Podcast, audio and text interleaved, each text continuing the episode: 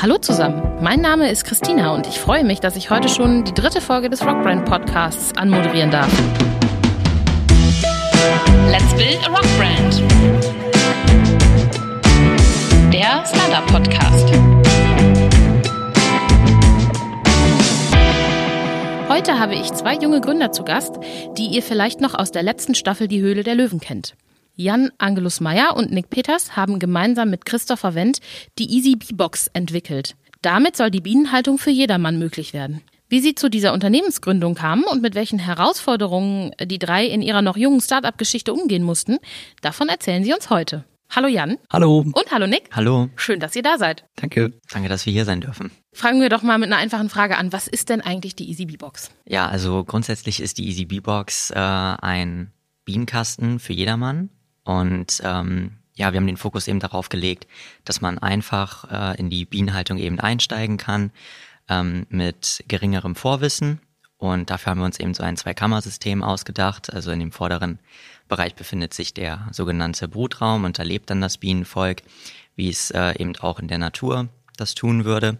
Und äh, der hintere Bereich ist der Behandlungsraum und da führt man eben alle wesentlichen Behandlungen durch, die das Bienenvolk eben benötigt. Dazu gehören dann die Winterauffütterung mit Zuckersirup oder natürlich dann auch die äh, Varroa-Behandlung mit der Ameisensäure.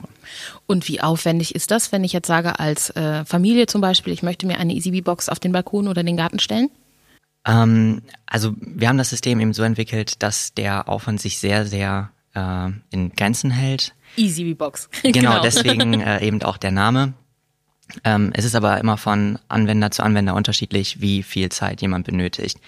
Ein Geübter kann das in drei Stunden machen. Jemand, der nicht so geübt ist, braucht dann vielleicht zehn äh, über das gesamte Jahr. Aber darum geht's eigentlich auch gar nicht. Äh, nämlich der Clou ist ja, dass man eben ohne diese Imkeraus, äh, Imkerausrüstung die Aufgaben erledigen kann. Und der Spaß steht da eigentlich eher im Vordergrund. Verratet uns doch mal, wie kamt ihr eigentlich, ihr seid ja jetzt beide noch relativ jung, ähm, auf die Idee, ein Unternehmen zu gründen und dann gerade mit so einem, ähm, ich sag mal, außergewöhnlichen Thema? das hat sich eigentlich komplett durch Zufall ergeben. Wir haben nie geplant, irgendwie ein Unternehmen aus der Sache zu machen. Angefangen hat das, als ich mit zwölf Jahren mal beim Imker mitgelaufen bin und mir dachte, ja, ist eine interessante Sache, aber Imkern ist ja so ein Altmännersport. Das war für mich da noch nicht irgendwie ersichtlich, dass ich mir mit dem Imkern anfange.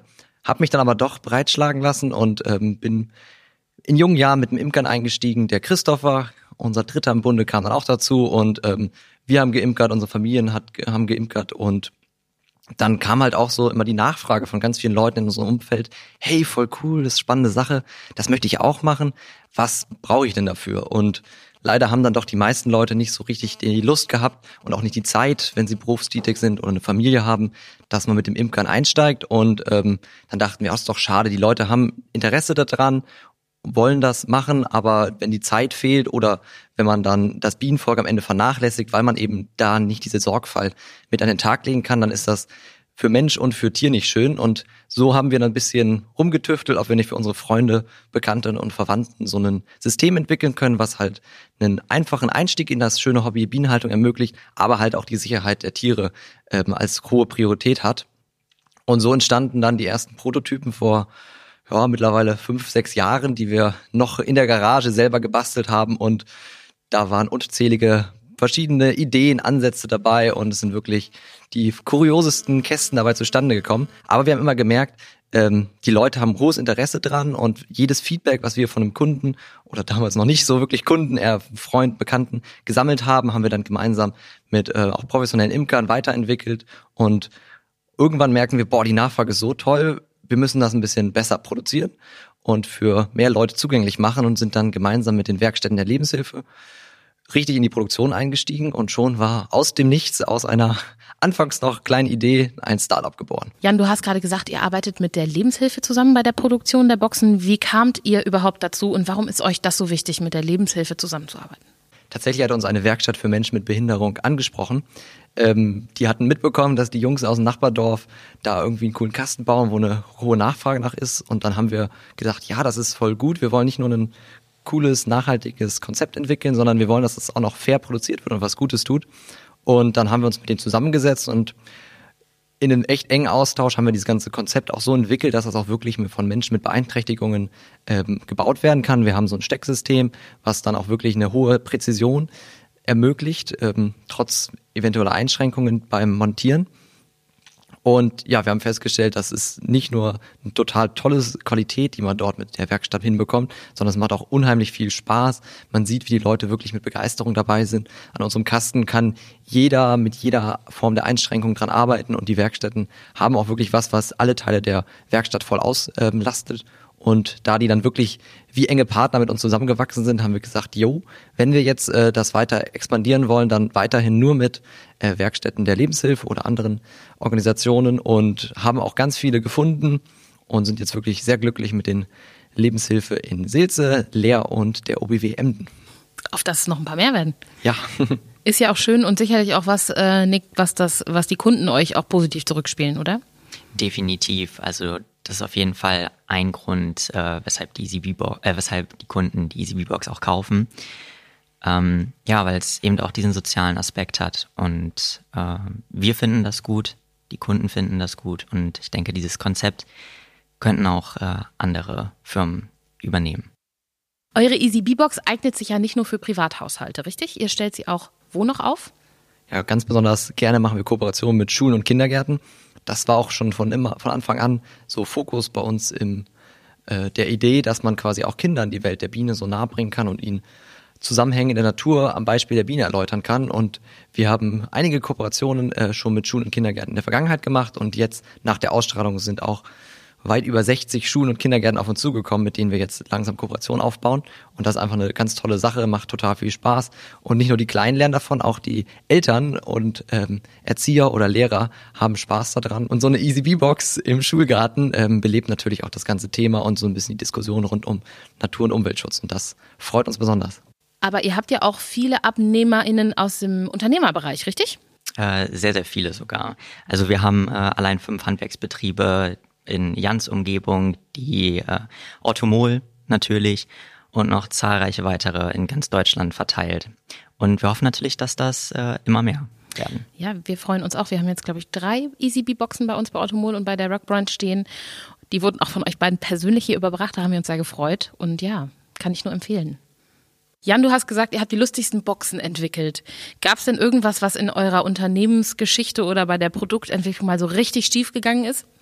Na klar, also Bienen sind ja Lebewesen, die haben spezifische Bedürfnisse und man muss halt, wenn man einen Kasten entwickeln möchte, der sowohl den Menschen ein gutes Handling und ein sicheres Handling ermöglicht, muss man natürlich den Bienen gerecht werden und dann lernt man halt sowohl von den Kunden, die das ausprobieren am Anfang und natürlich auch von den Bienen, was sind die spezifischen Wünsche der einzelnen Gruppen und ähm, dann haben wir wirklich ganz viele verschiedene Sachen getestet, äh, verbessert, in dem nächsten Prototyp ein bisschen cooler gemacht. Wir haben ähm, mit Holzsorten das so angepasst, dass es auch wirklich eine vernünftige Holzart ist, die bienengerecht ist. Und ja, da sind bestimmt diverse, fast 20 verschiedene Ideen und Prototypen entstanden, bis man dann wirklich so ein Produkt hat, mit dem das gut läuft, wo die Kunden mit zurechtkommen und halt auch die Bienen äh, gut drin leben können. Und so ist es ein langer Weg für die Entwicklung eines Bienenkasten. Wie ist es denn heute? Ihr seid zu dritt. Ähm, wie teilt ihr euch so die Aufgaben auf? Äh, Nick, magst du uns dazu was verraten? Hat jeder einen Schwerpunkt oder macht alle alles? Wir haben mal angefangen, äh, Schwerpunkte zu verteilen, aber das haben wir dann relativ schnell wieder verworfen, weil am Ende dann doch jeder alles macht. Ähm, ja, natürlich hat jeder irgendwie seine Vorlieben, die, wo, ja, Aufgaben, die er lieber übernehmen möchte. So deine Favoriten? Äh, ich bin lieber im kreativen Bereich tätig, also ähm, Marketing oder ja, wie wir halt die Leute erreichen können, ähm, wohingegen der Jan äh, eher das, das Bienenthema äh, gern hat und der Christopher, der schraubt an den Kästen rum und äh, versucht, das Beste aus dem Kasten herauszuholen. Klingt nach einer guten Aufteilung, so hat jeder seine Stärken, die er sinnvoll einbringen kann.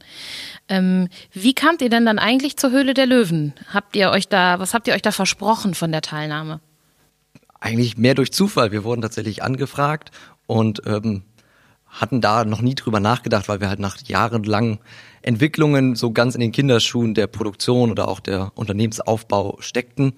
Und nee, wir wurden von äh, Sony angefragt, ob wir da nicht Lust zu hätten Da war gerade die Corona-Phase. Wir hatten eh nicht viel in der Uni zu tun und dachten, yo, das ist doch mal eine ganz coole Sache und sind dann einfach mal auf blauen Dunst, kann man sagen, dahin gefahren und waren allen Sachen offen gegenüber aufgestellt und man muss wirklich sagen, es war total coole Erfahrung. Die Sendung ist super authentisch und das am Ende dann zum Deal mit Nils gereicht hat, das war echt klasse und die Zusammenarbeit mit Nils ist auch einfach der Wahnsinn. Deswegen, der Auftritt in der Sendung war wirklich eine gute Sache. Ja, Glückwunsch nochmal zum Deal. Wir freuen uns natürlich auch, dass ihr jetzt zur Rock Brand Family gehört. Ähm, welche Schritte, erzählt doch mal, habt ihr denn nach dem Dreh mit, den, mit dem Team und mit Nils unternommen? Da steht ein ganz, ganz enger Austausch erstmal ähm, bevor. Man muss sich natürlich erstmal kennenlernen, muss wissen, was will die einzelne Partei, bevor es dann überhaupt in die Vertragsverhandlungen für so ein Investment kommt. Und man muss natürlich auch erstmal das Team kennenlernen, kann man miteinander arbeiten, hat man so die gleiche Vorstellung.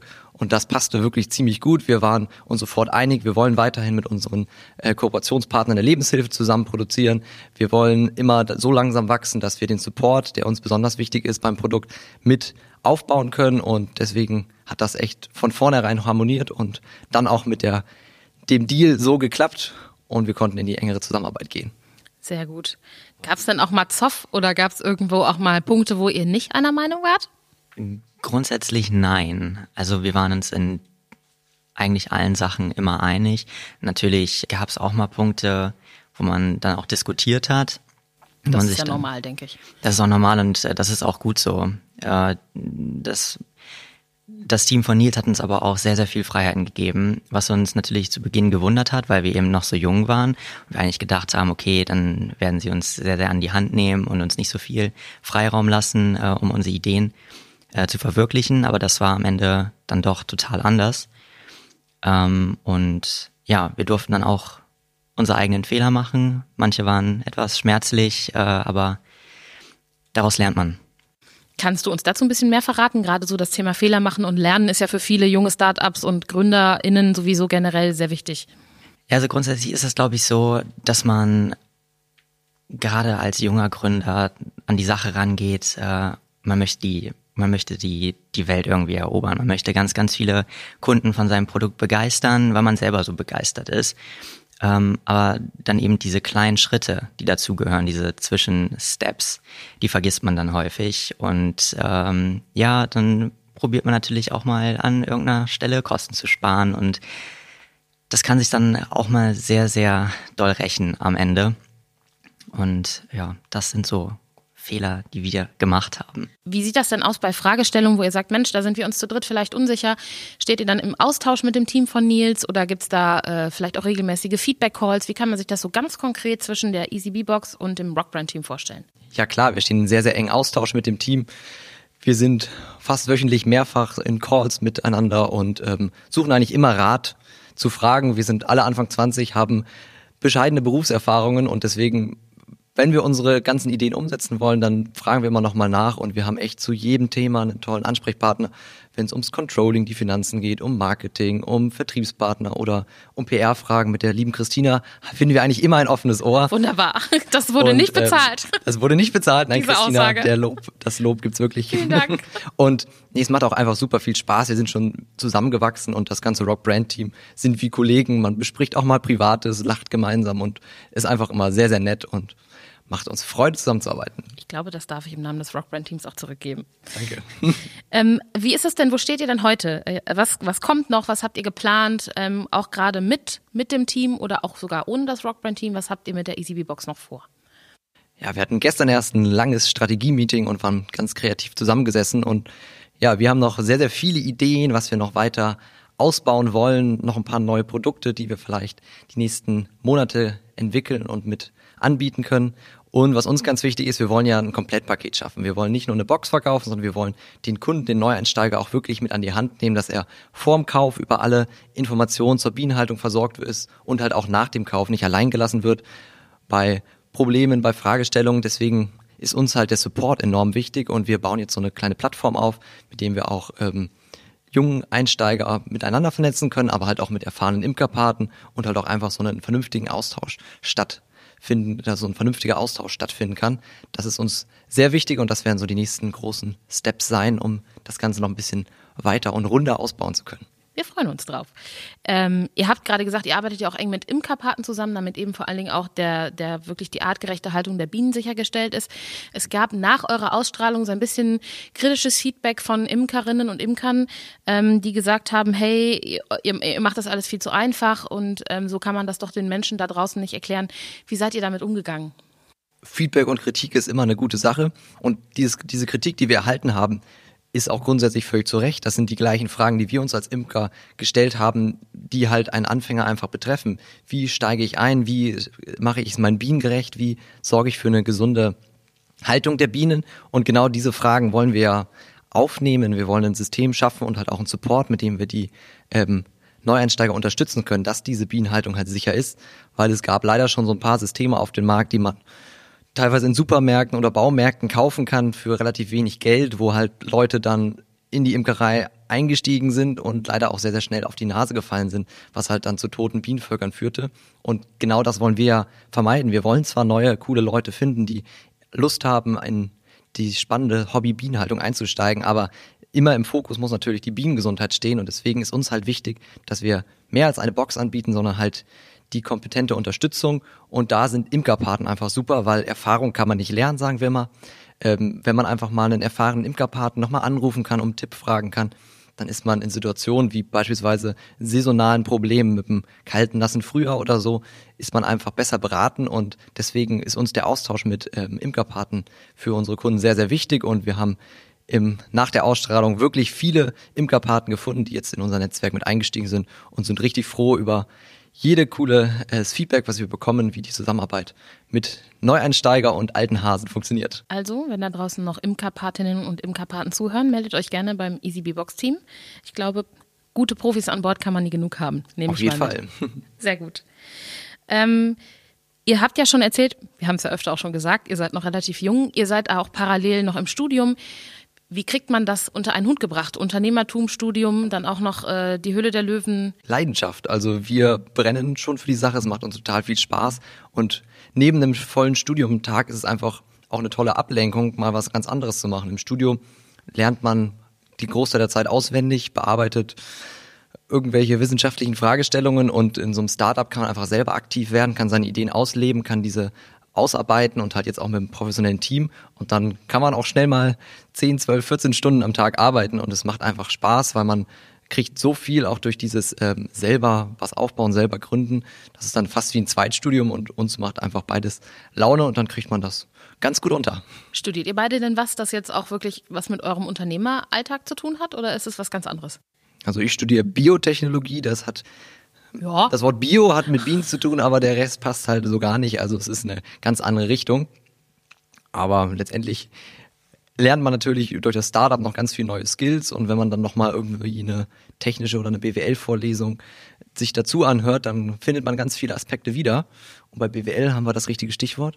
Ja, genau. Also ich studiere BWL und ich glaube, da kann man ein paar mehr Parallelen zum Unternehmertum ziehen. Und sagt ihr denn nach dem Studium voller Fokus auf die EasyBee-Box? Also noch sind wir ein paar Jahre wohl am Studieren und wollen das natürlich nebenbei alles weitermachen.